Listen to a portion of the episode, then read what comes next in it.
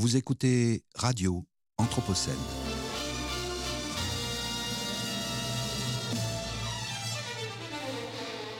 Une programmation de Radio Anthropocène avec Radio Bellevue Web et l'École urbaine de Lyon.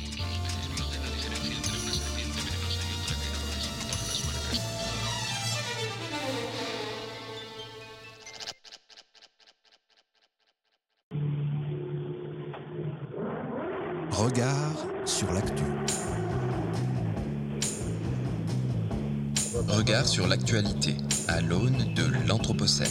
Regard sur l'actu. Tant qu'il y a d'un côté des manifestants,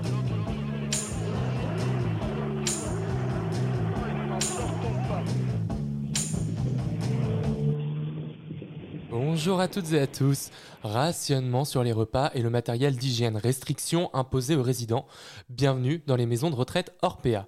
Mais rassurez-vous, les actionnaires du groupe et les directeurs d'établissement, eux, n'ont pas été ration- rationnés, bien au contraire. Le livre de Victor Castanet, Les Fossoyeurs, sorti il y a quelques jours, nous explique que le système mis en place par le groupe a permis à un petit nombre de personnes de s'enrichir très largement. Et ça, sur le dos du bien-être et de la bonne santé de nos aînés. Vous êtes bien sur Radio Anthropocène. Il est midi, nous sommes le mercredi 26 janvier 2022 et toute l'équipe de Regard sur l'actu est ravie de passer cette heure en votre, en votre compagnie. Toute cette semaine, nous vous retrouvons en direct du RIS à Villeurbanne où se déroule l'école de l'Anthropocène Festival organisé par l'école urbaine de Lyon. Je suis Florian Fompéry et je suis accompagné de ma camarade Emma Novelle. Bonjour Emma, comment vas-tu? Bonjour Florian, ça va très bien, merci. Et de François de, Gas- de Gaspéry. Dis donc, je bafouille ce matin même sur ton nom François, comment vas-tu? Eh bien, je te remercie, Florian. Cela va toujours aussi bien en cette semaine. Et donc cette émission s'inscrit dans le cycle de programmes de Radio Anthropocène porté par l'école urbaine de Lyon et Radio Bellevue Web que nous remercions une nouvelle fois pour leur confiance. Après le journal, nous serons en compagnie de Daniel Agassinski, délégué général à la médiation auprès de Claire Edon, la défenseur des droits, pour une émission intitulée L'état qu'il nous faut face à l'Anthropocène. Mais commençons cette édition de Regard sur l'actu avec le journal Anthropocène du jour.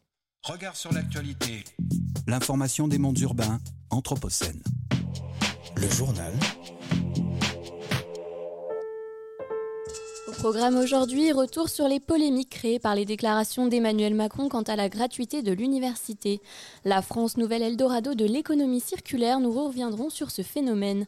Et nous commençons ce journal avec un grand format qui se demande comment les cabinets de conseil ont fini par suppléer les directions ministérielles et autres fonctionnaires. Et pour ce nouveau papier, et puisque nous sommes occupés à discuter de l'état qu'il nous faut pour faire face à l'Anthropocène en compagnie de Daniel Agassinski, retour sur un élément d'actualité récent à travers la polémique qui entoure le cabinet McKinsey dans la définition des politiques du gouvernement, François. Et oui, Florian, vous en avez peut-être entendu parler récemment. La commission d'enquête du Sénat s'est penchée mercredi dernier sur l'influence croissante des cabinets de conseil dans la définition des politiques du gouvernement. Une mission co-dirigée par le président Arnaud Bazin des Républicains et la rapporteuse Eliane Hassani, une sénatrice communiste, pour faire le point sur le récent scandale qui entoure le cabinet McKinsey mandaté par le ministère Blanquer pour réfléchir à l'avenir du métier d'enseignant, et ce pour la coquette somme de 496 000 euros. Mais il n'y a rien de nouveau sous le soleil, non, on le, sait. Les différents gouvernements ont recours à ce type d'acteurs depuis des décennies, et ce procédé a été accéléré par l'importation des règles du New Management public dans l'administration. Tout à fait, Florian, si la tendance n'est pas neuve, elle s'est pourtant accélérée récemment. L'année passée, le site d'information Politico révélait que le gouvernement avait fait appel à McKinsey pour l'épauler dans l'organisation logistique de la campagne vaccinale contre la Covid-19, qui n'en était alors qu'à ses balbutiements. McKinsey est devenu syn- synonyme d'un phénomène bien plus large. L'appel à des consultants privés dans la sphère publique s'est accéléré ces dernières années et la commission sénatoriale aimerait y voir plus clair sur l'étendue de ce phénomène et sur les causes de ce recours croissant qui pose des enjeux déontologiques. Amélie de Montchalin a elle aussi été entendue par la commission pour témoigner. En effet, Florian, la ministre de la Transformation et de la, de la Fonction publique, a annoncé ce mercredi au, signe- au micro de Sonia Mabrouk sur Europe 1, à quelques heures de son passage devant le Sénat pour une commission d'enquête sur les dépenses en consulting, la volonté d'avoir progressivement recours à des fonctionnaires pour ce type de mission. Pour rappel, entre mars 2020 et février 2021, le ministère de la Santé a dépensé 11,35 millions d'euros auprès de sept cabinets de conseil pour élaborer une politique sanitaire. Il y a l'américain McKinsey, mais aussi Sitwell et Accenture. Alors comment expliquer de tels contrats? Par la taille de leurs effectifs, leur expertise internationale, les cabinets de conseil proposeraient souplesse et efficacité. Ils offrent un regard extérieur qui peut être salutaire pour appliquer des réformes et transformer une action publique que certains qualifient d'archaïque.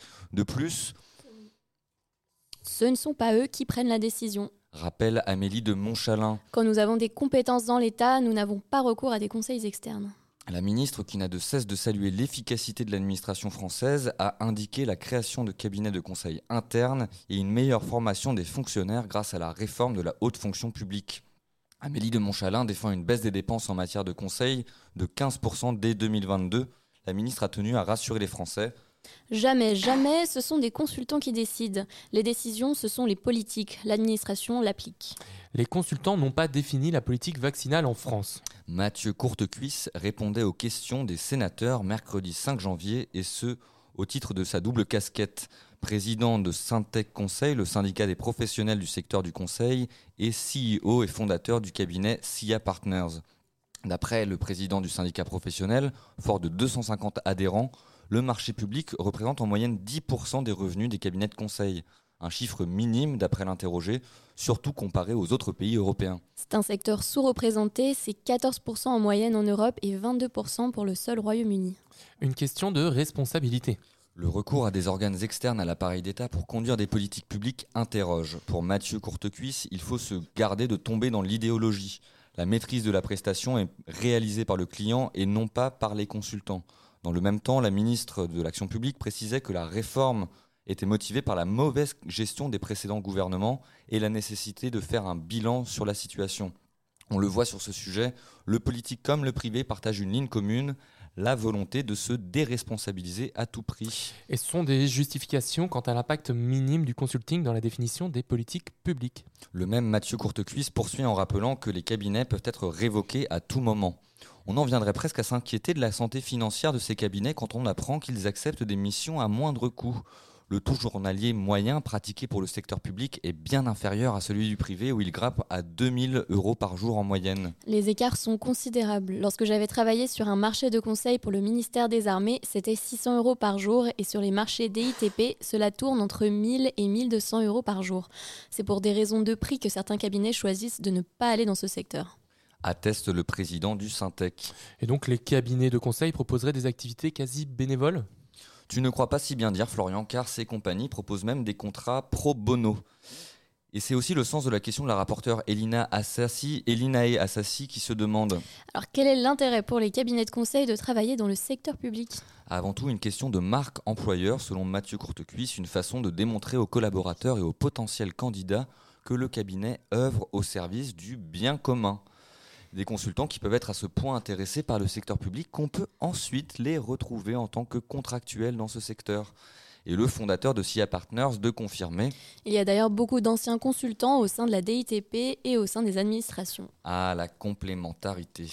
Beaucoup de fantasmes et de croyances en somme. En tout cas, c'est ce que cherche à avancer le gouvernement et les cabinets auditionnés au cours de la commission.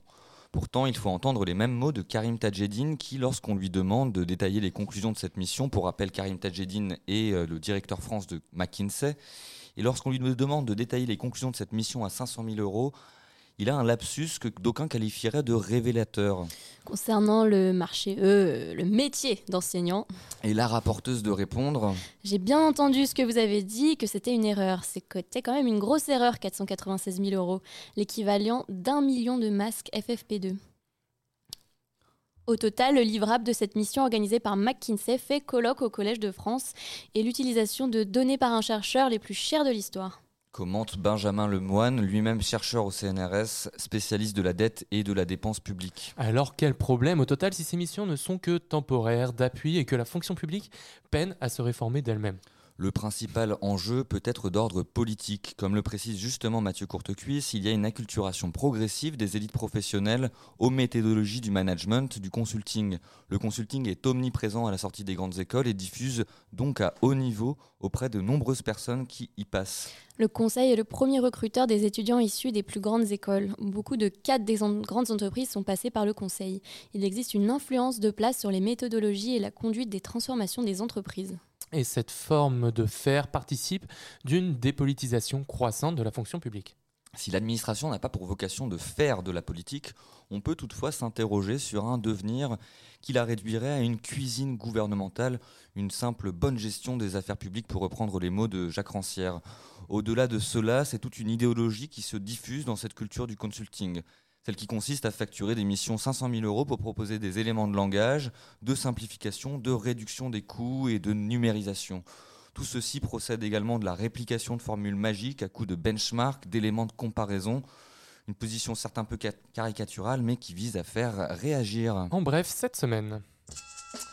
Alors que dans les discours, les objectifs écologiques de la France sont sans cesse rehaussés, le gouvernement a eu la bonne idée, que dis-je, l'idée lumineuse de diminuer les aides à la rénovation thermique des bâtiments. Oui, les primes des certificats d'économie d'énergie ont diminué en janvier et diminueront encore en mai pour atteindre une baisse de près de 50%. Derrière cette idée surprenante qui risque de faire chuter les travaux de rénovation thermique, le gouvernement dit vouloir s'attaquer aux arnaques d'un marché totalement dérégulé. Sauf que pour cela, il a déjà rendu obligatoire le contrôle des travaux par des organismes indépendants. Cherchez l'erreur.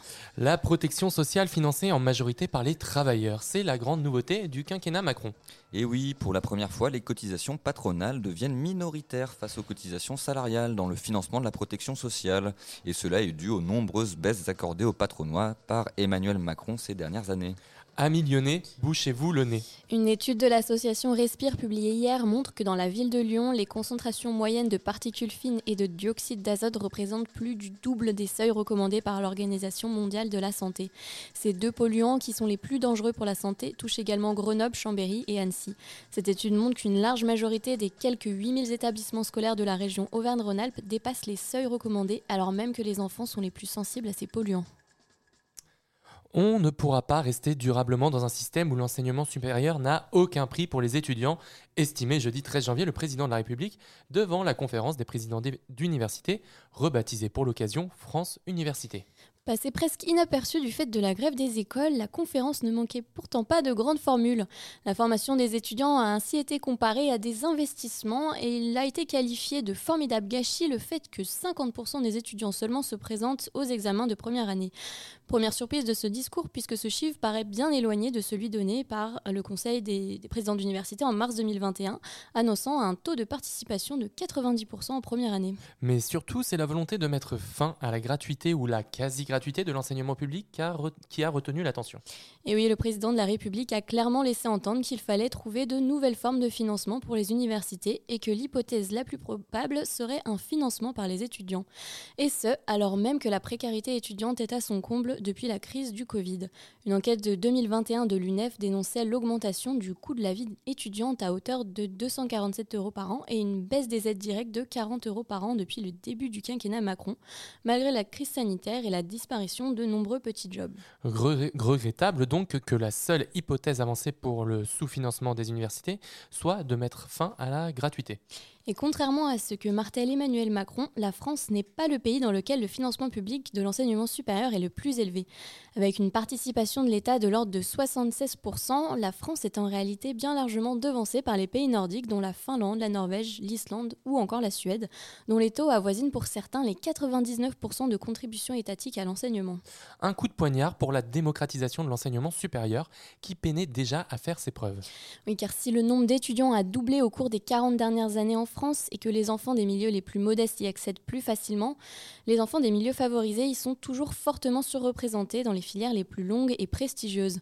Ainsi, pour exemple, en 2017, à l'université, les enfants d'ouvriers représentaient seulement 14% des étudiants en licence et plus que 6% en doctorat, contre 34% pour les enfants de cadres et de professions intermédiaires. Mais ces annonces ne sont pourtant pas surprenantes. Eh bien non, elles s'inscrivent en fait dans la logique du programme présidentiel d'Emmanuel Macron. Donner un prix à l'université était une ambition bien connue, révélée en 2017 par les Macron Leaks dans une note issue de sa première campagne présidentielle proposant une série de transformations déjà largement en cours. Rédigée par l'économiste Robert Garibobo, la note prévoyait des frais établis entre 4 000 et 8 000 euros par an et par étudiant voire 20 000 pour les grandes écoles. Ce programme avait déjà débuté en 2019 avec la hausse des frais d'inscription pour les étudiants extra-européens dans un plan nommé Tenez-vous bien, bienvenue en France, et ce, malgré la forte hostilité de la communauté universitaire. Mais alors que propose Emmanuel Macron pour compenser de telles augmentations pour les étudiants les plus précaires? Étudiants, étudiantes, bonne nouvelle, vous pourrez toujours emprunter. Et oui, dans la note de 2017, l'endettement était la solution privilégiée pour faire passer la pilule de l'augmentation. Pour convaincre les banques de prêter, l'État sécuriserait les crédits et du côté des jeunes diplômés, le remboursement assurerait leur docilité sur le marché du travail. Ouf alors Et c'est d'ailleurs le modèle en vigueur en Australie et en Angleterre, initialement expérimenté au Chili de Pinochet. Frais d'inscription élevés, mais accès à l'université bien plus large qu'en France, les jeunes Chiliens et leurs familles en sortent surendettés et ce système contribue aux terribles inégalités du pays. Belle perspective d'avenir donc, alors même que, comme le montrent les pays du Nord, un enseignement supérieur intégralement financé par l'État, accompagné d'allocations d'autonomie, est plus efficace, moins coûteux, moins coûteux et plus conforme à l'accomplissement de ses missions. Le degré de mobilité sociale est d'ailleurs bien plus élevé dans ces pays. par degré de mobilité sociale, on entend la possibilité pour les enfants de s'élever socialement et donc de grimper dans la hiérarchie de la distribution des revenus par rapport à leurs parents. Et c'est une preuve de plus du délaissement de l'enseignement supérieur et de sa volonté de privatisation par le gouvernement. Et la situation n'est pas plus reluisante du côté des écoles où les grèves s'enchaînent pour dénoncer le manque de moyens. Face à la pénurie de candidats pour trouver des enseignants remplaçants, les établissements scolaires se mettent à poster des petites annonces en ligne pour trouver des suppléants. France Télévisions est allé enquêter dans son émission L'œil de 20h et les résultats sont affligeants. Peu importe l'expérience ou le cursus, devenir enseignant contractuel n'a jamais été aussi facile. Leur journaliste n'a eu aucun mal à se faire recruter et passer des entretiens dans plusieurs établissements. La bonne. Nouvelle de la semaine.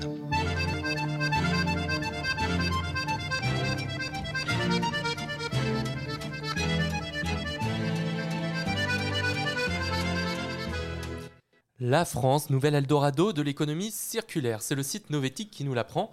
Les investissements étrangers abonderaient pour développer la filière française. À commencer par le géant américain de la chimie Eastman qui engage 850, 850 millions d'euros pour construire la plus grande usine de recyclage moléculaire de plastique du monde. L'objectif annoncé, 160 000 tonnes de déchets recyclés par an. IKEA prépare de son côté un plan de 650 millions d'euros en France pour des projets d'économie circulaire. Ces investissements sont une très bonne nouvelle. Ils vont permettre à la France de passer d'élèves moyens à bon élève. Indique Eric Berger, chef de projet industrie au Shift Project, à nos confrères de Novetic. Et la France ne recycle aujourd'hui même pas 30% du plastique qu'elle consomme, alors que l'État s'est donné pour objectif d'arriver à 100% d'ici 2025. Si cela semble toujours extrêmement ambitieux, l'État doit se saisir de cette opportunité pour diminuer les quelques 750 000 tonnes de déchets plastiques que nous exportons, alors que de plus en plus de pays les refusent. Et l'État n'a pas hésité. Avec le plan Choose France, des aides publiques aident à hauteur de 5 à 10% du montant des investissements les différents projets. Oui, Emmanuel Macron a annoncé 21 nouveaux projets dans le cadre de ce plan, ainsi que 4 milliards d'euros investis en France par des groupes étrangers. Ce qui fait de la France la première destination en Europe des investissements internationaux dans l'économie circulaire. Et si les entreprises sont attirées par l'Hexagone, c'est aussi parce que de grands spécialistes du recyclage y sont présents. À commencer par les deux géants Veolia et Suez, mais également des startups qui innovent, comme Carbios à Clermont-Ferrand, qui proposent un procédé industriel pour recycler indéfiniment le plastique. Et la tendance à l'écologisation des pratiques et au greenwashing dans l'industrie crée une très forte demande en matière recyclée, ce qui rend le recyclage rentable et l'économie circulaire attractive. Un changement de modèle industriel vers plus de circularité s'opère avec, à la clé, la création d'emplois non délocalisables. Note ainsi Emmanuelle Ledoux, directrice générale de l'Institut national de l'économie circulaire. Mais selon le rapport 2021 de l'organisation Circle Economy, l'économie mondiale n'est aujourd'hui circulaire qu'à hauteur de 8,6%, ce qui signifie que seulement 8,6% des plus de 100 milliards de tonnes de matériaux consommés sont réutilisés chaque année. En France, le principal frein à l'économie circulaire reste désormais la collecte et le tri de ces déchets. Regard sur l'actualité. L'information des mondes urbains, Anthropocène. Le journal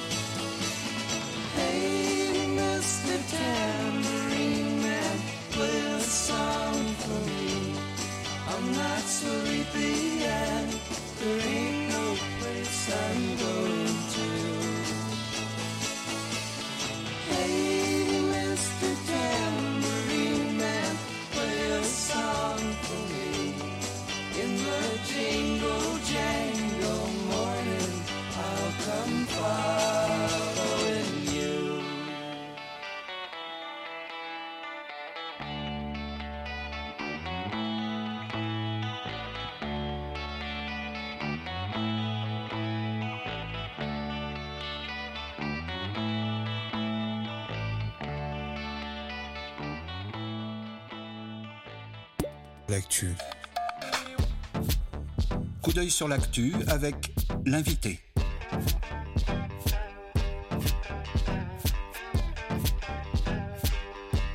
Coup d'œil sur l'actu avec l'invité. L'invité des regards.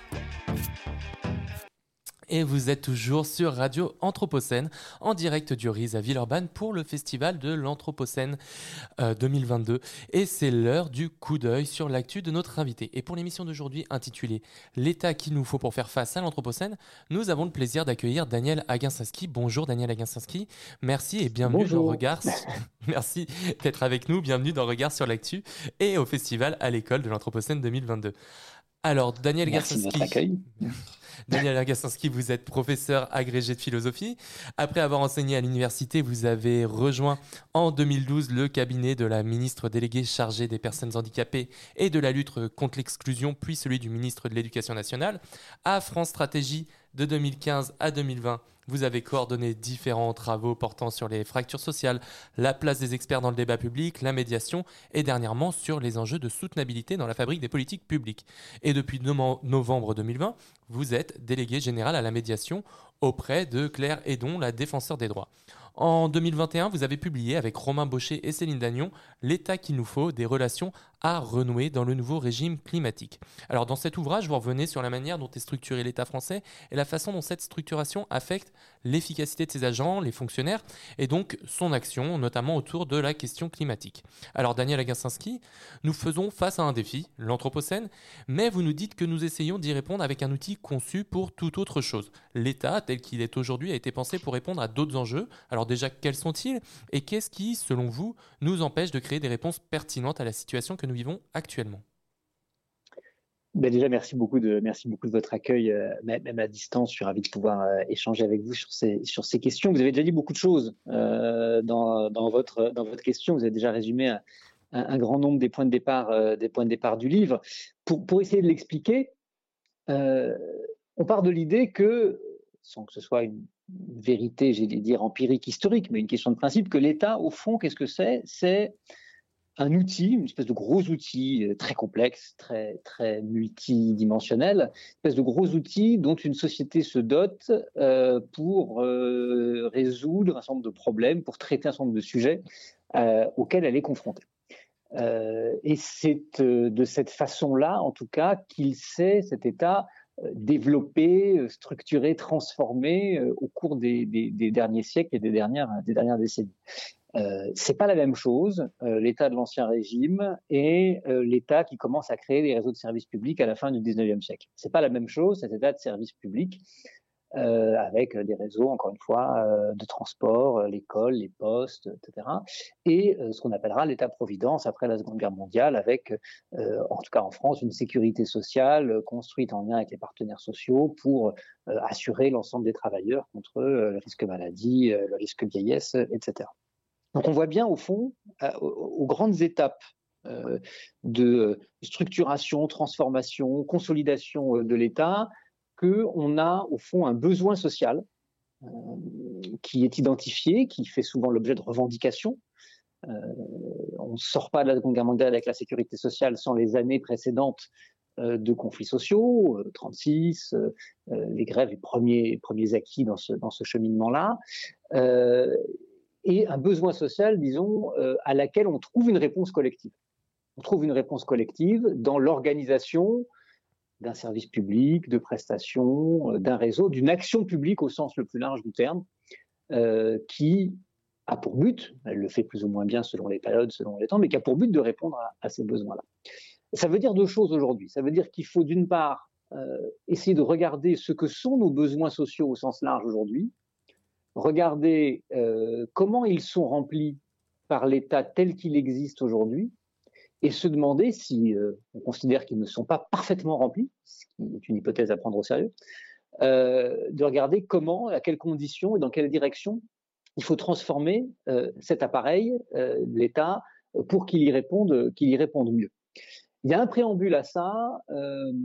au fond, c'est de se dire est-ce que c'est de l'État qu'on a besoin pour répondre à ces besoins-là? Là, c'est toute une partie de ce qu'on essaie d'analyser dans le livre sur, au fond, on dit l'Anthropocène. Alors, je le dis à la fois parce que je suis chez vous, mais aussi parce que le, mot, je trouve, est important pour euh, euh, voir dans sa globalité euh, une série de défis liés à ce qu'on appelle avec la tour le nouveau régime climatique, hein, pour montrer que c'est pas une espèce de crise passagère dont on va sortir le plus vite possible, l'effondrement de la biodiversité, l'atteinte du fait de l'action de l'homme d'un certain nombre de limites planétaires qui mettent en question l'habitabilité de la Terre. Et donc, cette question ce défi lié à euh, ce que je suis d'accord avec vous pour rassembler sous le terme d'anthropocène, euh, est-ce qu'on a besoin de l'État pour le faire C'est la première question, j'allais dire préjudicielle, la première question à se poser. Euh, et il se trouve que dans le débat public, dans les forces politiques et sociales, il n'y a pas d'unanimité sur la réponse à cette question. Pourquoi? Parce qu'on voit qu'est-ce qu'on entend, qu'est-ce qu'on voit dans les, débats autour de la prise en compte de l'anthropocène On a entendu beaucoup euh, des discours euh, du type euh, ce sont les colibris qui nous sauveront, et que au fond c'était une juxtaposition de gestes individuels, de transformations, voire de conversions individuelles qui, dans la façon de consommer, de se déplacer, allaient permettre de faire cette transformation nécessaire et suffisante pour vivre avec, finalement, ce que l'on sait. il n'est pas absolument sûr que ça suffise à ce stade. En tout cas, il n'y a rien qui, dans l'évolution des trajectoires de euh, production de déchets, d'émissions de CO2, de euh, destruction de la biodiversité, suggère qu'on soit aujourd'hui sur un chemin suffisant de ce point de vue-là. Il y a de l'autre côté, ou d'un autre côté en tout cas, l'idée que, au fond, euh, la technologie va nous sauver, on trouvera l'invention qui va nous permettre de réduire nos besoins énergétiques, de réduire nos émissions de gaz à effet de serre, etc. J'en sais rien. Je ne sais pas. J'ai pas la, j'ai pas le, j'ai pas la, la, la, science euh, ni la pré, la, préscience, je vais dire, euh, pour le dire. Mais disons que dans le doute, je suis pas sûr de vouloir faire ce pari-là. Mmh euh, et donc, si on prend au sérieux l'ensemble des transformations, encore une fois, dans nos manières de, euh, voilà, nous déplacer, nous consommer. travailler, communiquer, etc., euh, qu'il faut faire, euh, il apparaît difficilement contournable euh, d'en passer par la puissance publique au sens large, euh, à savoir la capacité collective d'une société à euh, se donner des règles, la démocratie, la loi, la norme, euh, les mettre en œuvre, les faire respecter, l'administration, le contrôle, mais aussi accompagner l'ensemble des acteurs privés, publics, associatifs, entrepreneuriaux, individuels, à engager ces transformations-là. Et c'est de ce point de vue-là que le premier point de livre l'État qu'il nous faut, c'est qu'il nous faut l'État, en quelque sorte, pour réussir euh, cette dimension-là. Après, la question du comment, mais ça, je, je, laisse la parole. Et justement, euh, l'État actuel, qui a été structuré autour de modèles qu'on peut appeler productivistes, est-ce que cela pose plus largement la question des indicateurs et donc savoir que, comment ces indicateurs, comme le PIB, sont mobilisés par la puissance publique et traduisent donc son impuissance à agir dans la série de crises et de défis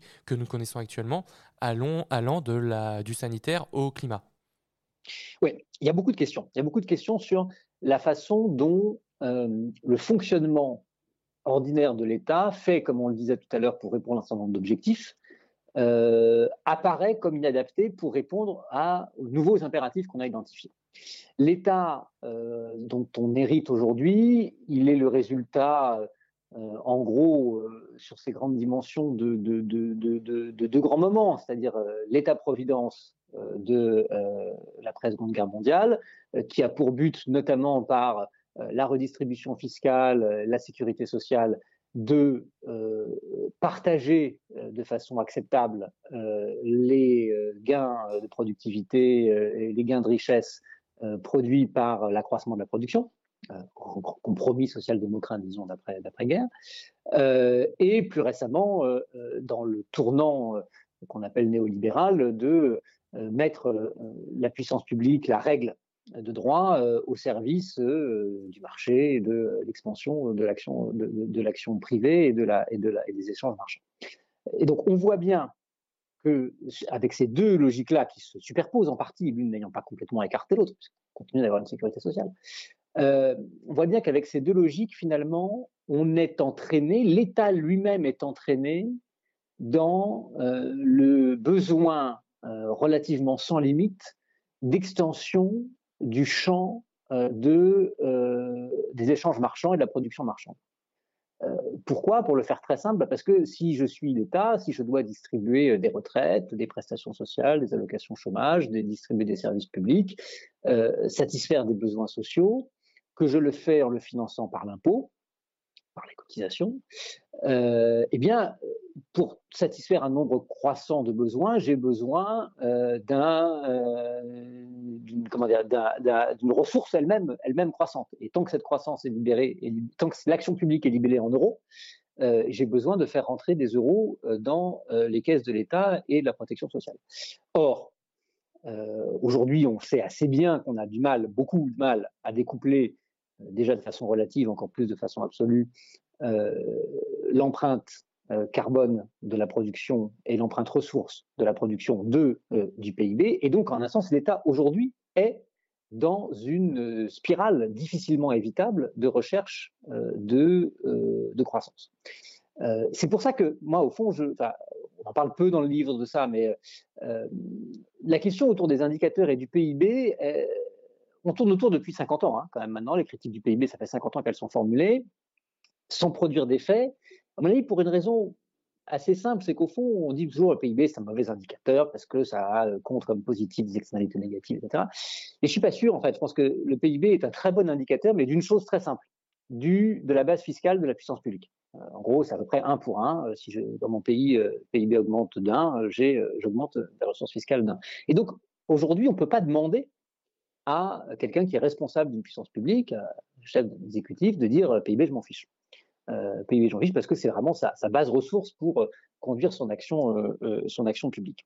Et donc, de ce point de vue-là, euh, cette, question des indicateurs, il ne s'agit pas de dire qu'on va forcément écarter, le PIB de, la réflexion sur l'action publique. Ça veut dire que ce qu'il faut transformer, vous parliez tout à l'heure de l'efficacité euh, de l'efficacité de l'État. Euh, c'est y compris les critères de cette efficacité euh, de l'action publique. C'est au fond d'arriver à découpler non pas tellement PIB et carbone, c'est compliqué, non pas forcément à part PIB et bien-être et action publique, mais au fond carbone et bien-être. dire en quelque sorte carbone, carbone, ressources, biodiversité, etc. empreinte écologique et bien-être. Et finalement, ça suppose au fond, euh, d'en passer par une refonte assez euh, conséquente, assez, assez importante, euh, des circuits, des circuits cérébraux, des circuits mentaux de l'État, de la façon dont il conçoit, prévoit, produit, met en œuvre et évalue, et évalue son action. Et le problème, c'est qu'effectivement, on s'est, un peu lié. Vous évoquiez tout à l'heure dans le, dans le dans le, point d'info, le débat mis au jour aujourd'hui sur la question des, des cabinets, du recours des cabinets, on s'est lié à des conceptions de l'efficacité, à des conceptions de la valeur de l'action publique qui sont effectivement très liées à sa dimension étroitement économique, à sa dimension relativement court-termiste et liée aux intérêts des entreprises. Et c'est ça aussi dont on essaye de montrer à la fois pourquoi il faut le changer et potentiellement un peu comment.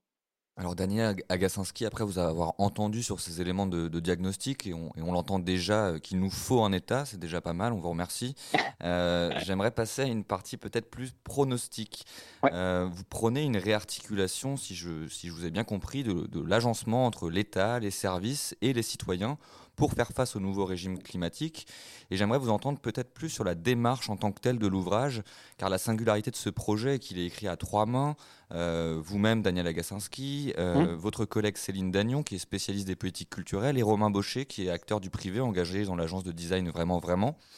Pour vous, c'était important d'assumer cette pluralité de points de vue pour repenser ce lien entre État, service et citoyen. Et aussi, si jamais on peut vous entendre sur, euh, bah, sur votre rôle en tant que haut fonctionnaire, puisque vous sortez d'une certaine mesure de votre devoir de réserve. C'est quelque chose qui est important à l'heure de l'Anthropocène. On voit qu'il y, a des, il y a des collectifs euh, qui se sont montés, euh, nos services publics, de, de défendre cette vision du public. Alors, oui, d'une part, la dimension collective, elle est très importante parce que euh, même si on a eu des bouts de parcours euh, en commun avec, euh, Céline Dagnon et Romain Baucher, on, a chacun fait un cheminement assez différent qui nous amène de points, de points écartés. Céline dans la pratique culturelle publique de terrain, Romain directement dans les questions de transformation de l'action publique, moi davantage partant de, questions de philosophie politique avant d'être confronté, euh, confronté, à la pratique et, qui ont, et, on a chacun finalement euh, de notre point de vue euh, rencontré des frustrations, des colères, des insatisfactions sérieuses sur la façon dont l'État était organisé. Et on n'aurait évidemment aucun d'entre nous trois écrit, ça séparément, notamment parce que euh, il y a une forme de complémentarité, disons, dans d'un côté le diagnostic euh, que Romain a pu dresser sur euh, les réformes de l'État successives, RGPP, MAP, CAP 22, et la façon dont elles ont finalement plutôt éloigné l'État de la capacité à traiter les défis dont on parle depuis tout à l'heure, la façon dont Céline montre expérience à l'appui, le rôle fondamental des politiques éducatives et culturelles pour donner aux citoyens euh, la confiance en soi, le fait de se sentir autorisé à intervenir euh, dans la vie de la cité, à la fois individuellement euh, et collectivement. Et puis les réflexions que j'avais pu, moi, conduire, alors plutôt du temps où j'étais à France Stratégie, dans le cadre d'un projet qui s'appelle les soutenabilités au pluriel, hein, qui, a, qui, a, partie liée aussi à l'étude à l'école urbaine de Lyon, puisqu'on avait travaillé avec Michel Busseau au début, qui est un chantier qui se continue et, qui devrait bientôt donner lieu à des, productions euh, intéressantes sur ce, sujet. Euh, euh, et donc, de, de, avoir une, une, réflexion qui était à ce moment-là sur la façon de la fabrique des politiques publiques à l'ère de l'Anthropocène, à l'ère des, des impératifs cumulatifs et complémentaires de soutenabilité qui obligent à reposer autrement la question euh, de euh, la façon dont l'État répond à une série de, à une série de besoins et, à une série à une série d'attentes. Ça, c'est au fond pour la façon dont nos, nos, parcours et nos réflexions complémentaires se sont, se sont alliés pour, pour conduire cette, cette réflexion-là.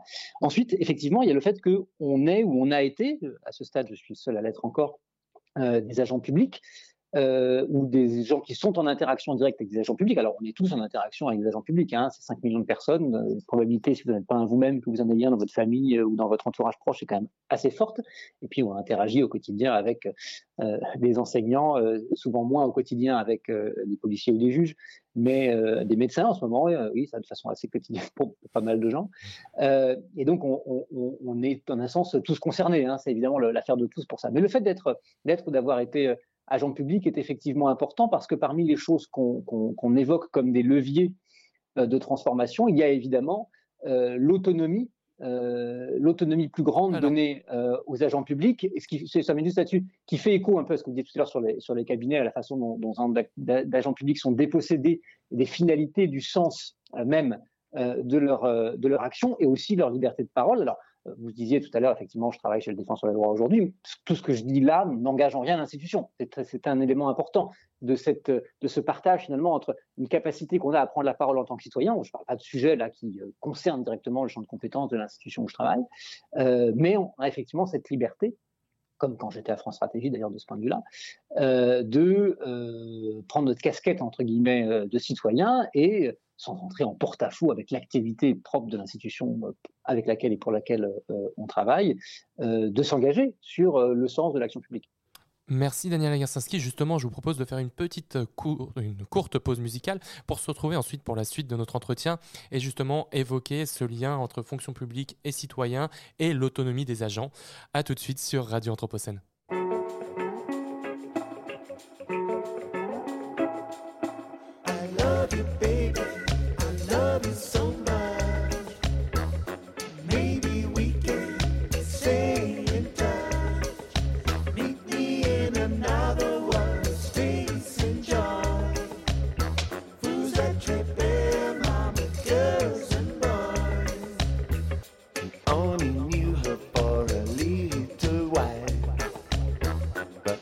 Had grown accustomed to a style. She had the cutest eyes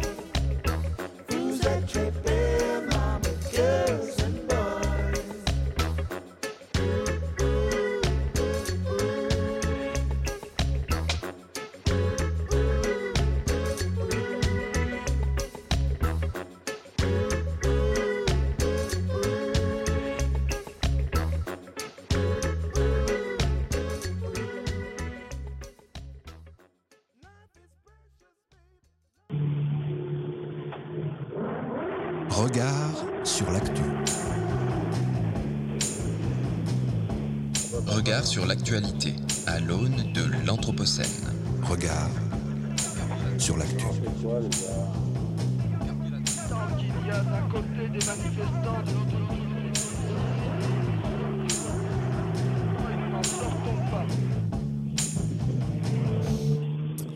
Et nous sommes de retour et en direct du RIS pour le festival à l'école de l'Anthropocène 2022 euh, pour le coup d'œil sur l'actu de Daniel Agassinski, délégué général à la médiation auprès de Claire Edon, la défenseur des droits.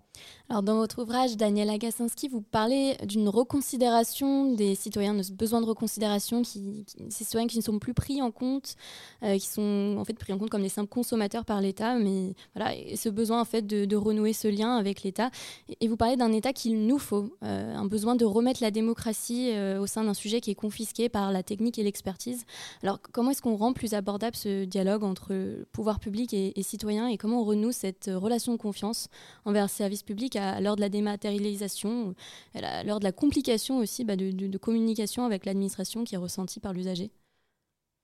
Oui, vous, avez raison de mettre le, nous euh, en avant. Effectivement, euh, ça fait partie de ce sur quoi on a vraiment voulu mettre mettre l'accent, c'est celui du rapport euh, collectif euh, à l'État, euh, qui passe à la fois par la dimension démocratique de la délibération sur le sens et les finalités de ce que fait l'État, de, l'action publique, mais aussi qui passe par un dépassement, disons, de la relation strictement individuelle que la logique des services publics vus surtout comme des services et pas comme des choses publiques a tendance à nous, euh, à nous, euh, ce vers quoi ça a tendance à nous, euh, à nous conduire.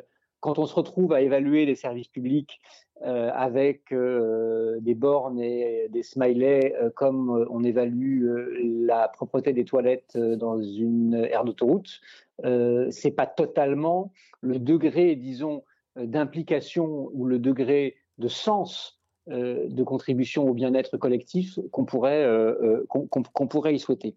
C'est pour ça qu'on plaide pour ce qu'on appelle, de façon un peu euh, générale, un État relationnel, c'est-à-dire un État dont euh, les normes, les services, les procédures assument d'avoir comme finalité euh, la production, ou en tout cas la création des conditions de possibilité de relations. Relations entre l'État et les personnes, relations entre l'État et euh, les euh, groupements de la société civile organisée, que ce soit les associations, les quartiers, euh, les voisinages, que ce soit avec les, entreprises aussi, et qui passe par une attention renouvelée, disons, aux modalités euh, euh, d'échange et de dialogue entre tout ce qui relève, disons, euh, de la sphère publique et euh, ce qui relève de la, de la société civile.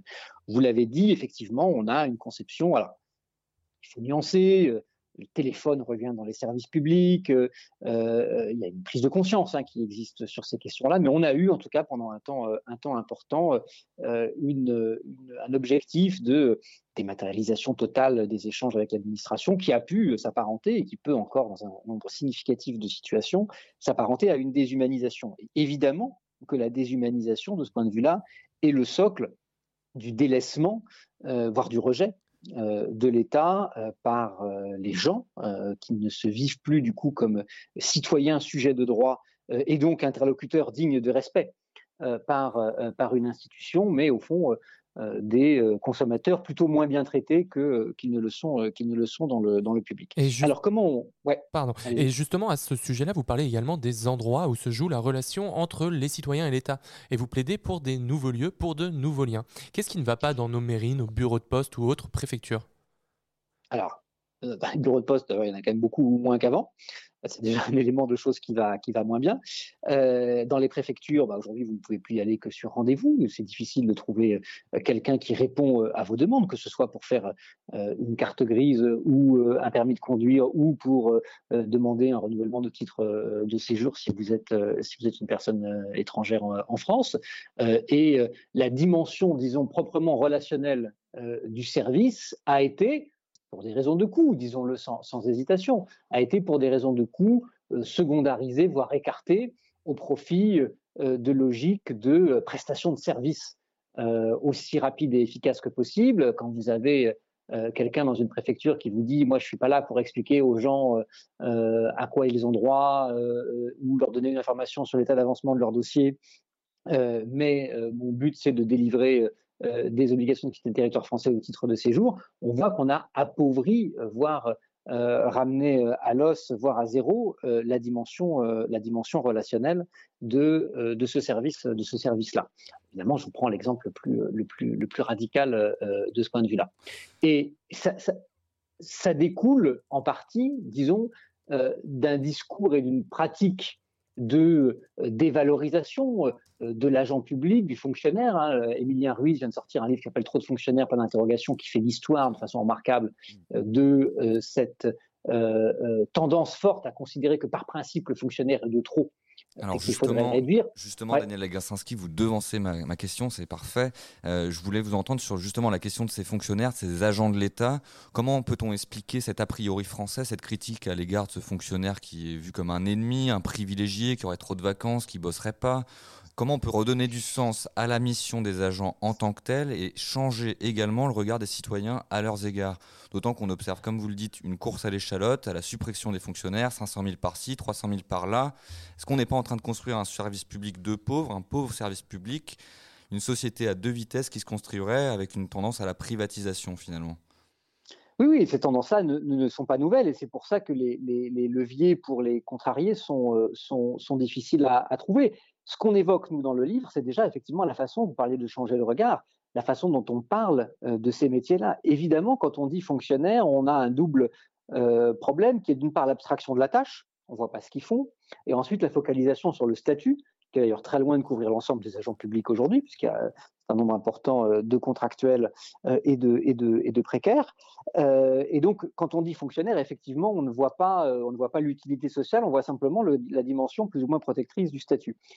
Euh, c'est toujours plus compliqué de dire qu'on va supprimer euh, X mille enseignants, X mille infirmières, X mille policiers, X mille magistrats, X mille euh, surveillants pénitentiaires. Et donc, la, bataille, j'allais dire, culturelle sur le sens euh, de l'action publique et sur le sens euh, du métier, des métiers des agents publics, elle est d'abord dans la réaffirmation des métiers, des professionnalités, des rôles euh, de chacun euh, de ces agents, euh, de ces agents publics qui euh, remplissent tous un rôle, y compris ceux qu'on appelle parfois euh, de façon abusive administration euh, administrante, euh, qui, euh, euh, dans l'édiction de normes et euh, le contrôle, par exemple, de l'application euh, de ces normes, euh, contribuent euh, aussi à l'action publique et à notre capacité non seulement à vivre ensemble, mais à maîtriser notre destin commun, y compris dans cette situation particulièrement compliquée qu'est qu'est l'Anthropocène. Et de ce point de vue-là, nous, on, évoque rapidement dans le livre aussi le- le- les mirages de ce qu'on appelle parfois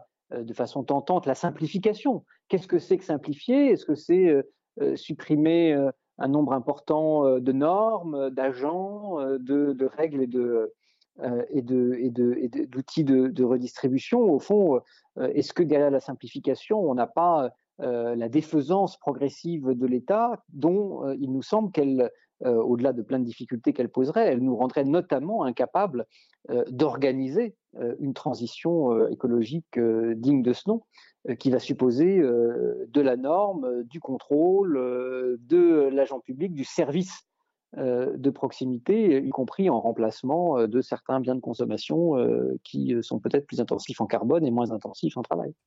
Et alors, dans cette grande réforme euh, de l'État que vous plaidez, à moyen terme, vous proposez de réinstaurer des organes capables de penser une planification écologique et sociale. Alors déjà, qu'est-ce que vous entendez par ce retour au plan? Et plus largement, ça pose également la question de l'articulation démocratique de l'action de l'État. Comment un retour donc au plan ou à une planification écologique, est-ce que ça ne risquerait pas d'exacerber à nouveau les tensions existantes aujourd'hui autour de la figure donc de l'expert dont on a parlé un petit peu tout à l'heure et en faisant en sorte euh, une sorte de boîte noire sortie du jeu démocratique dans laquelle les élites intellectuelles décideraient du sort de tous.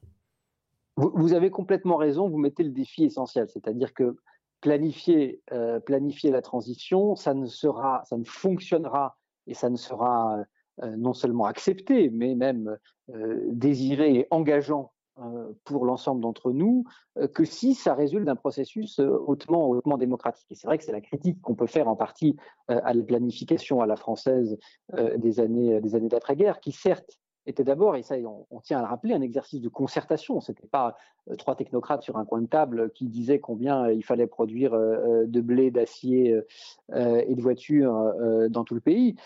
C'était un processus de concertation avec à l'époque les, forces vives de la nation, les partenaires sociaux. C'est sûr qu'à l'époque, on avait une société qui était sans doute moins complexe qu'aujourd'hui. Vous mettiez le CNPF et la CGT autour de la table et vous aviez une partie importante des forces sociales. Aujourd'hui, vous ne pouvez plus faire comme ça. Euh, et le besoin de concertation euh, multi-étage, multi-niveau est, beaucoup plus, euh, est beaucoup plus évident. Parce que pour, pourquoi est-ce qu'on insiste sur le caractère nécessairement démocratique de la transition, pas simple de la, planification de la transition, pas simplement parce que euh, elle serait plus acceptée euh, comme cela, euh, mais aussi parce que euh, il y a un risque très fort, disons, face à la tentation parfois caricaturée en dictature verte finalement d'une transition pilotée technocratiquement. On entend beaucoup, euh, j'imagine que vous entendez aussi dans, vos entourages ce type d'aspiration euh, qui résulte d'une forme de désespérance sur la difficulté à engager la transition aujourd'hui, qui de ce point de vue-là est compréhensible, euh, mais qui au fond se heurterait au même rejet, au même refus par une part importante de la population que les politiques qui, hier et aujourd'hui, sont encore euh, menées sur une base euh, d'expertise euh, étroite et sans consultation large de la, de la population.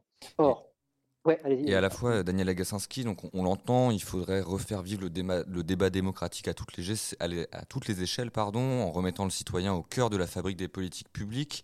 Mais en réalité, comment acculturer les citoyens à faire l'expérience de la démocratie en tant que telle euh, alors que euh, bien souvent, donc on est critique à l'égard de ces fonctionnaires, mais en même temps, on est dans une posture qui est uniquement réactive. On critique, on critique, mais est-ce qu'on on sait, on sait réellement participer encore en France et quels seraient les, leviers pour, pour, euh, pour donner ce pouvoir d'agir et faire l'expérience de la démocratie par les habitants en tant que tel ce que, ce que, ce que vous évoquez, Bruno Latour le résume par une, formule qu'on aime bien, qui est qu'au fond, alors ça ne concernait pas que les Gilets jaunes en tant que ce mouvement en particulier, mais qu'au fond, euh, le, rapport aujourd'hui des citoyens, dans lesquels je m'inclus, euh, avec la puissance publique, c'est un peu des muets qui essayent de parler à des sourds. C'est-à-dire qu'au fond, c'est ce que vous dites, euh, les modalités de la participation aujourd'hui ne parviennent pas à articuler un discours qui soit à la fois une, revendication, une proposition et un début d'action qui puisse être absorbé et un- incorporé, disons, par euh, l'action publique telle qu'elle euh, qu'elle fonctionne.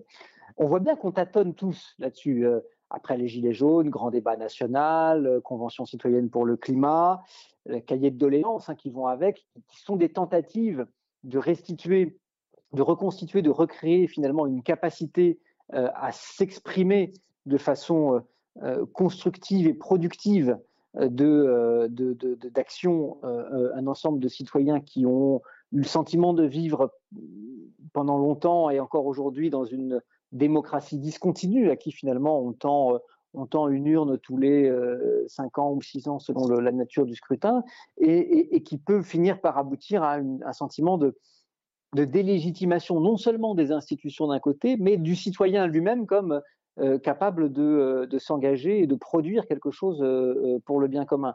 Ben, ça passe, ça suppose de, se donner le temps long. hein. Celui qui vous dit euh, euh, j'ai euh, un remède pour demain recréer les conditions d'une participation démocratique épanouissante pour toutes et tous, je ne pense pas qu'il faille le croire. Ça suppose du temps long et des structures qui favorisent l'engagement par l'éducation, par la- la- l'action culturelle et associative locale. Moi, on parlait de casquettes diverses et variées tout à l'heure. Euh, il se trouve je suis très engagé dans une association de quartier qui anime un lieu justement de, euh, euh, de partage, de convivialité, d'accompagnement social et administratif et de débat. Et on voit bien que des gens qui passent du temps dans ce type de structure sont, au bout du compte, se sentent en tout cas beaucoup plus autorisés à prendre la parole en public, à contribuer euh, par leur analyse euh, des enjeux contemporains à euh, un point de vue sur le bien commun. Et, et- et ce sont des choses qu'il faut développer. On, on recréera pas une société de la participation simplement avec des institutions qui viennent d'en haut. Eh bien, merci beaucoup à Daniel Agassinski. Notre entretien doit malheureusement toucher à sa fin. Je rappelle que vous êtes délégué général à la médiation auprès de Claire Edon, la défenseur des droits. En 2021, vous avez publié avec Romain Baucher et Céline Dagnon L'état qu'il nous faut, des relations à renouer dans le nouveau régime climatique. Merci beaucoup et à bientôt sur Radio Anthropocène. Merci à vous. Bonne journée.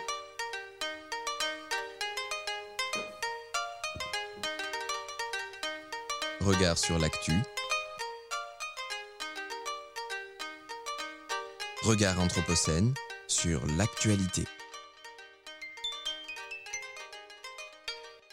Et vous êtes toujours sur Radio Anthropocène et aujourd'hui nous vous proposons un peu de rap dans Regard sur l'actu. Nous accueillons pour la fin de cette émission Michel Lussot, directeur de l'école urbaine de Lyon. Bonjour Michel, comment allez-vous? Hmm, Pas trop mal, même très bien, merci. Merci beaucoup de m'accueillir en extra de ce très beau dialogue avec Daniel Agazinski que j'ai eu plaisir à écouter. Alors Michel Lussot, nous vous accueillons dans le cadre de l'école de l'Anthropocène 2022, ORISE à Villeurbanne, organisée par l'école urbaine de Lyon, dont, dont vous êtes le directeur donc. Alors comment se sont passées les dernières semaines de préparation et comment se passe ce début de festival Michel?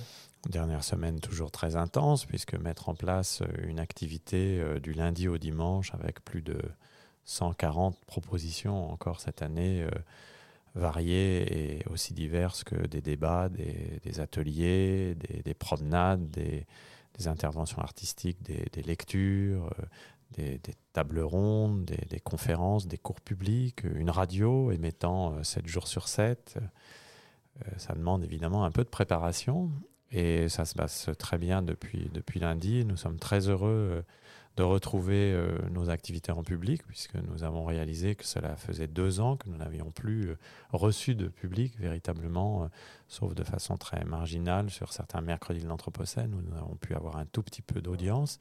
Et là, c'est vraiment très agréable de retrouver un public, même si nous avons des jauges assez contraintes de revoir des invités en chair et en os qui sont contents de, participer aux, échanges, de revoir des personnes dans les salles qui sont heureuses d'entendre, de discuter, de venir poser des questions. Et hum, pour nous, c'était c'était très important de, pouvoir cette année véritablement organiser ça dans un lieu. Le risque est en plus un très beau lieu euh, consacré aux cultures urbaines et aux cultures populaires.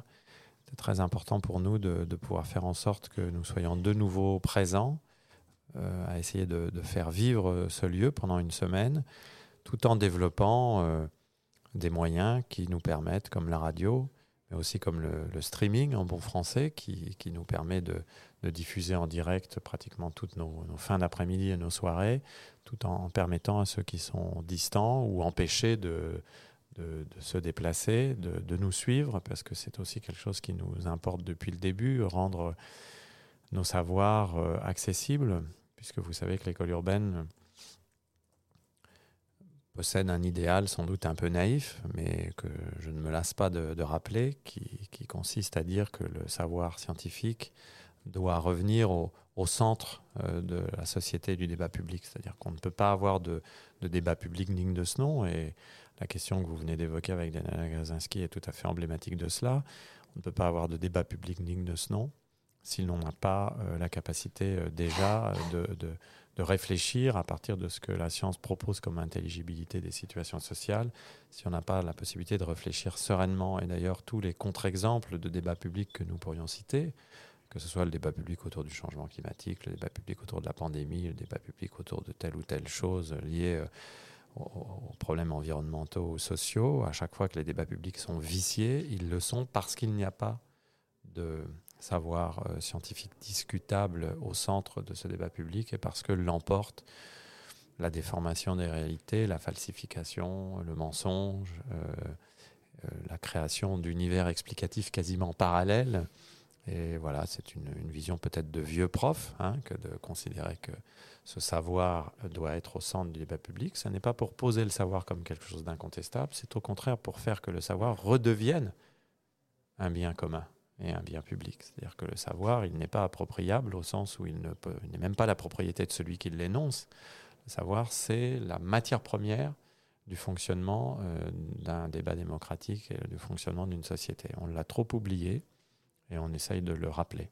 Et justement, vous mentionnez ce public qui est revenu en présentiel après deux ans. Alors, est-ce que vous avez eu des premiers, des premiers retours, une perception du un point de vue du public justement sur euh, voilà, ce, cette participation à, à ces échanges, à ce débat, ce, retour un peu du savoir en présentiel Depuis, depuis la création de l'école urbaine, depuis le début de l'école urbaine, on est très frappé de, de l'appétit de, des gens que nous recevons pour euh, ce débat sur cette question que tout le monde euh, nous disait incompréhensible. Enfin, tous ceux qui ne voulaient pas nous voir travailler. On m'a pratiquement toujours dit Oh là là, mais l'Anthropocène, c'est trop compliqué, personne ne va rien y comprendre, c'est un truc de spécialiste, euh, en quoi ça nous intéresserait. Et nous, on a toujours pensé qu'au contraire, on pouvait euh, présenter cette question de façon relativement élémentaire. Et à partir de cette présentation élémentaire rentrer dans la complexité parce qu'un des enjeux pour nous c'est de faire en sorte que chacun et chacune accepte la complexité euh, des situations. C'est véritablement un enjeu de connaissance et aussi un enjeu j'allais dire culturel et un enjeu de fonctionnement de la société. Cette année euh, nous, sommes confrontés de nouveau à cet appétit euh, et, aussi à la volonté de ceux qui suivent euh, nos propositions à la volonté d'en découdre justement avec ces, idées et avec ces, situations difficiles que nous leur mettons sous les yeux. Là, ce matin, j'étais avec des élèves de terminale d'un lycée de Privat qui ont fait le déplacement pour, à partir d'un petit film qu'ils ont fait sur les déchets plastiques, euh, pour avoir une conférence une discussion autour de la, de la trajectoire des plastiques dans la société. Très vite, on les, on les place devant des, des réalités qui dérangent, comme disait Al Gore, devant des réalités extrêmement inconfortables, inconfortables pour chacun d'entre nous, chacune d'entre nous, parce que dans l'Anthropocène, nous sommes tous victimes et bourreaux. Nous sommes tous et toutes à la fois agis et acteurs. Nous sommes euh, dépendants de ce qu'on nous propose, mais nous avons aussi une capacité à intervenir que parfois nous laissons de côté. Devant ces situations incommodes, que font euh, ces jeunes lycéens de privat beaucoup plus parfois que les chefs d'État qui discutent à Glasgow? Eh bien, ils n'essaient pas de mettre la poussière sous le tapis. Ils n'essaient pas de trouver des excuses pour euh, leur inaction. Ils essayent de se poser la question de savoir comment ils peuvent agir. Et évidemment, ils mettent en exergue la fragilité de cette action.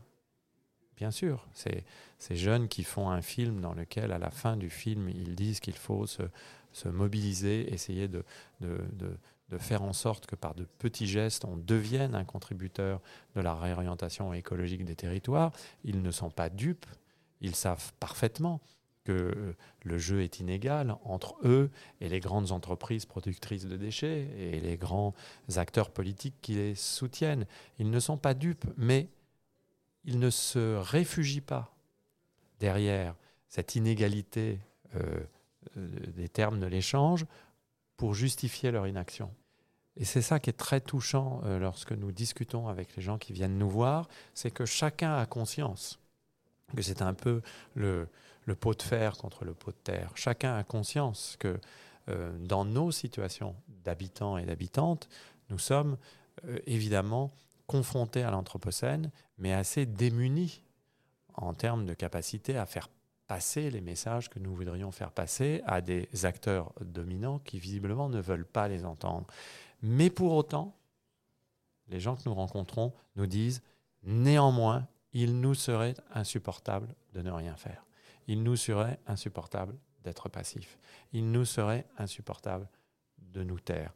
Et euh, je trouve que ça prolonge bien la discussion que vous avez eue avec Daniela Kaczynski, parce que je crois que c'est une discussion qui renvoie aussi à la réflexion que nous devons mener sur le renouvellement des formes politiques contemporaines.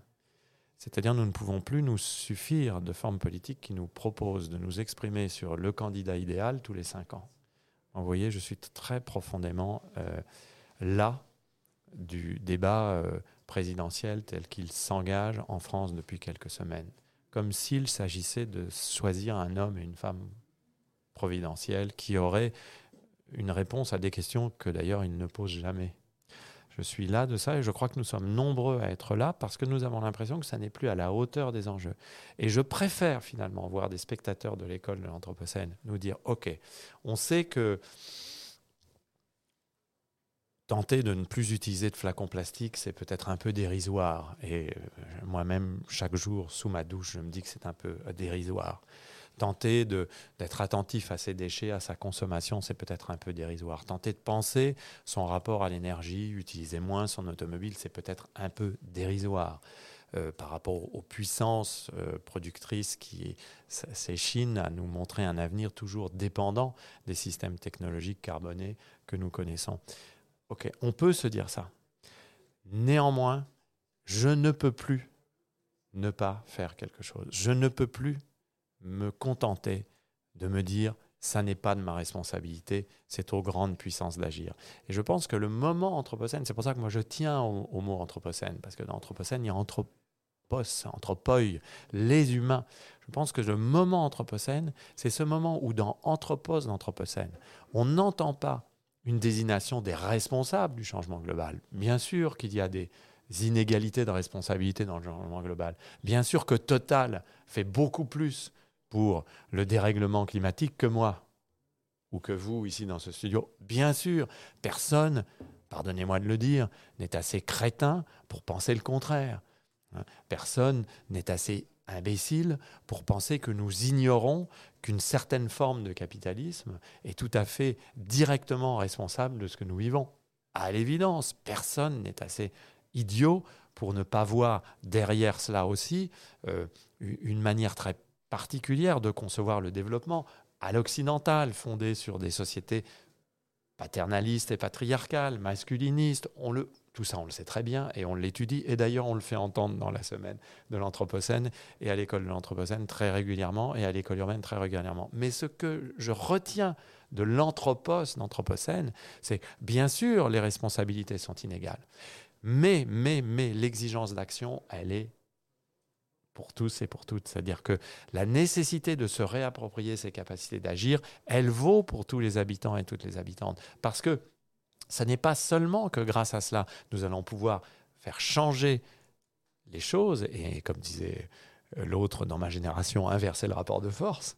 Ça, c'est vraiment une expression de boomer. hein. Mais euh, c'est aussi parce que, à partir de cela, nous nous euh, réinstallons dans une situation où nous devenons des habitants dignes de cette habitation. C'est-à-dire, nous sommes capables, à partir de l'action, de lancer un certain nombre de perspectives qui redistribuent les cartes du jeu démocratique. Donc, moi, je tiens à Anthropocène, non pas comme point d'entrée de compréhension de la crise, mais plutôt point de euh, perspective euh, de la manière dont nous pourrons envisager de trouver des solutions au changement global. Et à ce titre, euh, Michel Lusso, on, l'entend, hein, pour vous, le savoir est une arme dans ce rapport de force qui permet la, prise de conscience et, et cette réflexivité nécessaire euh, face aux enjeux qui nous incombent. Euh, Est-ce qu'on peut vous entendre de manière conclusive sur ce que nos auditeurs pourront entendre pour les prochains jours, les, visi- les visiteurs et visiteuses du festival, que pourront-ils voir, assister? Quelles sont les conférences, les cours publics et autres ateliers qu'ils doivent impérativement euh, visiter euh, d'ici dimanche. Bon, alors François de Gasperi vient de dire en guise de conclusion, c'est donc que j'ai déjà été trop long. euh, merci, merci François de me le rappeler. Eh bien, je crois qu'on peut encore entendre beaucoup de choses et très variées. Ce soir, euh, un grand débat avec une performance artistique, parce que nous aimons mêler euh, les moments de, de science avec les moments de création artistique, parce que nous pensons que la création artistique, c'est aussi une manière de rendre intelligibles les enjeux d'une situation comme la nôtre, autour des problématiques de genre, justement, euh, liées à l'Anthropocène. Mais nous aurons aussi euh, euh, de nouveau des cours publics très nombreux. Ce soir, par exemple, un cours public sur les nouvelles ruralités. À la fin de la semaine, le, mon cours public sur l'air comme matière urbaine. Nous aurons également des ateliers, des promenades, des, conférences, un grand quiz anthropocène. Demain, après-demain, une grande soirée aussi autour du thème de l'urgence, où euh, euh, des individus euh, seront amenés à venir 7 minutes sur scène en présence d'un dessinateur et d'un musicien pour faire une proposition autour de la question de l'urgence. À la fin de la semaine, nous aurons le plaisir de rencontrer Marina Garcés, une philosophe barcelonaise qui a énormément réfléchi sur justement la définition de nouvelles modalités d'agir, à partir en particulier de ce qui s'est passé dans la métropole de Barcelone depuis une, une vingtaine d'années. Mais nous aurons encore des débats sur la fragilisation des écosystèmes, sur euh, euh, les réflexions sur l'habitabilité de la planète. C'est un peu un fil directeur pendant, toute, la, semaine. Donc, euh, il y a une, vraie variété des propositions et, des, activités qui correspond aussi à la volonté d'assumer à, l'école urbaine une sorte de position de, véritable pluralisme scientifique. C'est-à-dire nous ne sommes pas là pour donner la leçon à qui que ce soit. Nous sommes là aussi pour montrer l'extraordinaire variété des points de vue, l'extraordinaire variété des idées, des sensibilités. Et puis, euh, pour finir d'ailleurs, pourquoi en serait-il autrement? Nous nous mobilisons par exemple pour défendre la variété et la diversité des écosystèmes, n'est-ce pas? Et nous avons raison de le faire. Mais moi, je suis pour la variété de l'écosystème des idées. C'est-à-dire qu'il ne faut pas arriver à la pensée unique. Et peut-être qu'un des enjeux de l'Anthropocène, c'est justement aussi de nous faire prendre conscience que si nous voulons trouver les solutions aux problèmes que nous avons affrontés, alors nous ne pouvons plus être dupes des récits uniques. Nous ne pouvons plus être dupes des grands récits univoques et uniques qui prétendaient être la martingale pour régler absolument toutes les solutions dans toutes les situations. Je pense que le monde anthropocène sera un monde où on réhabilitera la pluralité des sensibilités, la pluralité des visions, la pluralité des manières de concevoir le monde, la pluralité des manières de concevoir l'habitation humaine dans le monde, la pluralité des cosmologies, la pluralité des cosmogonies. Et c'est cet enjeu de pluralité que nous essayons également de faire vivre pendant cette semaine. Eh bien, merci beaucoup, Michel Lusso. C'était un plaisir de vous recevoir. Merci à Et vous. cela est l'occasion de se rappeler que vous étiez notre premier invité pour la première de Regard sur l'actu il y a bientôt un an et que nous espérons vous retrouver bientôt pour discuter et décrypter l'actualité des mondes urbains anthropocènes. Merci, à bientôt. À bientôt, avec grand plaisir.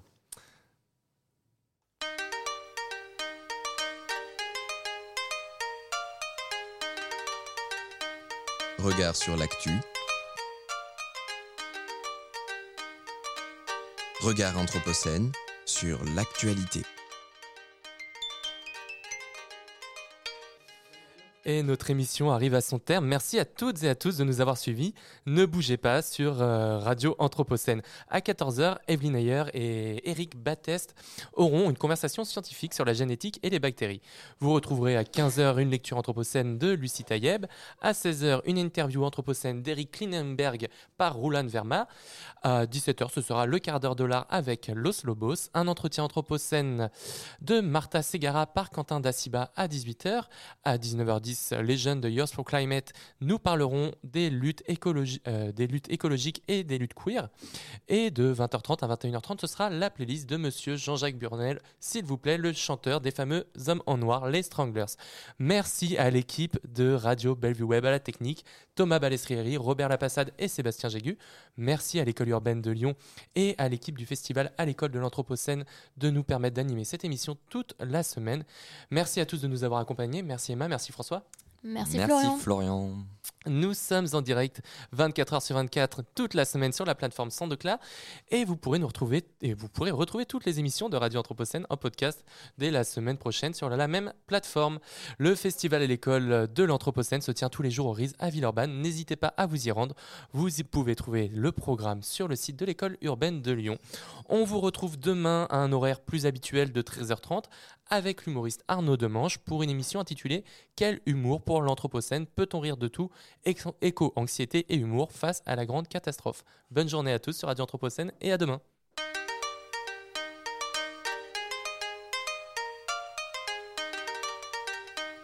Regard sur l'actu. Regard Anthropocène sur l'actualité.